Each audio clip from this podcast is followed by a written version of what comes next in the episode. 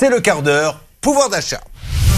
Le quart d'heure pouvoir d'achat sur RTL. Les soldes démarrent. Olivier Dauvert est le grand spécialiste de la grande distribution et il nous en parle aujourd'hui. Bonjour Olivier. Bonjour Martial qui interviendra également dans quelques instants. Il va nous donner des trucs pour faire baisser euh, l'assurance auto. Et alors Charlotte hier s'est amusée à téléphoner aux opérateurs téléphoniques pour savoir si on pouvait faire baisser son forfait. Eh bien, elle va avoir quelques surprises à vous annoncer. Alors les soldes, ça y est, ça démarre euh, partout. Est-ce que c'est absolument partout ce matin sur tout le territoire?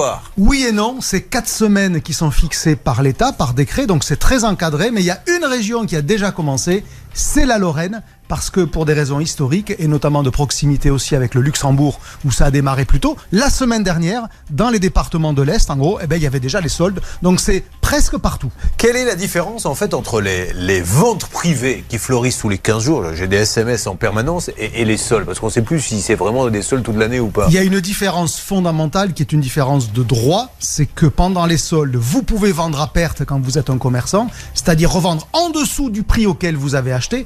Quand vous n'êtes pas en période de solde, en vente privée, vous ne pouvez pas vendre à perte. Donc même si on vous, on vous fait euh, euh, des grandes affiches sur euh, les vitrines, eh bien vous pouvez être certain que en tous les cas, c'est pas vendu en dessous du prix auquel le commerçant l'a acheté. Bon, alors maintenant on va parler des, bonnes affaires parce que vous vous le savez, on ne vous le fait pas. Hein. Moi, j'ai, il y a plein de directeurs de magasins dès, dès qu'ils le voient arriver pendant les soldes.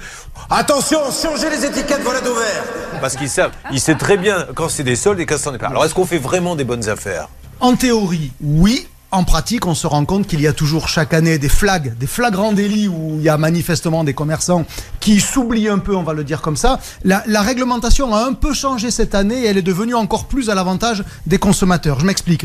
Euh, pour être en solde et pour avoir un prix barré, vous savez, euh, mmh. prix avant, prix après, puis entre les deux le pourcentage de réduction, le produit doit avoir été vendu depuis au minimum un mois et le prix doit avoir été pratiqué. Ça veut dire que je ne peux pas faire rentrer un produit ce matin, euh, mettre un faux prix, diviser par deux et mettre 50%. Faut vraiment que ça soit un invendu. Voilà, c'est vraiment un invendu. C'est le principe des soldes. Les soldes ont été organisés notamment par l'État avec ce, cette possibilité de vendre à perte pour vider les stocks au moment où il fallait reconstituer les stocks pour la saison d'après. C'est aussi bête que ça, c'est quasiment une raison physique. Il faut vider les hangars. Alors comment ne pas se faire avoir exactement? Eh bien, alors moi je dis toujours, on apprend à douter. C'est pas parce que vous voyez moins 90% que vous devez tomber comme ça tout de suite, euh, voilà, comme un mort de faim. D'abord, plus c'est gros, moins ça doit passer. Hein, c'est l'inverse de l'expression, plus c'est gros, plus ça passe. Plus c'est gros, moins ça doit passer. Plus vous voyez une grosse remise, plus vous vérifiez. On a tous quelque chose qui nous permet de vérifier dans la poche. Ça s'appelle un smartphone.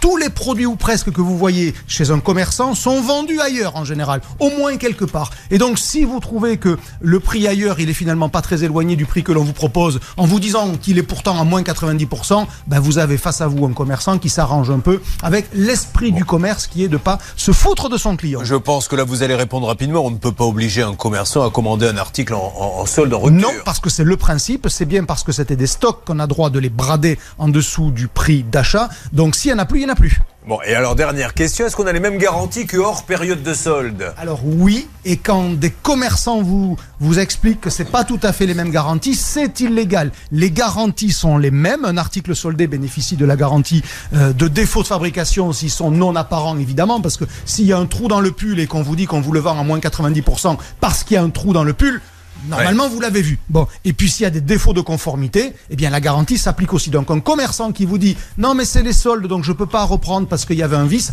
non, c'est pas c'est pas la loi, c'est pas le droit. Est-ce que sur vos livres vous faites des soldes Parce qu'on aimerait bien savoir. Et je vais vous en porter un cet après-midi et je vous le dédicacerai, ah, ce qui lui donnera de la valeur. C'est ça qui est fou. J'ai lu le dernier, et je l'ai adoré. Vous euh, mettez en avant des, petits défauts de commerce, etc. C'est le bêtisier de l'année. Vous faites ça à la télé, moi je le fais dans les magasins. Chez Dover Édition. sociaux.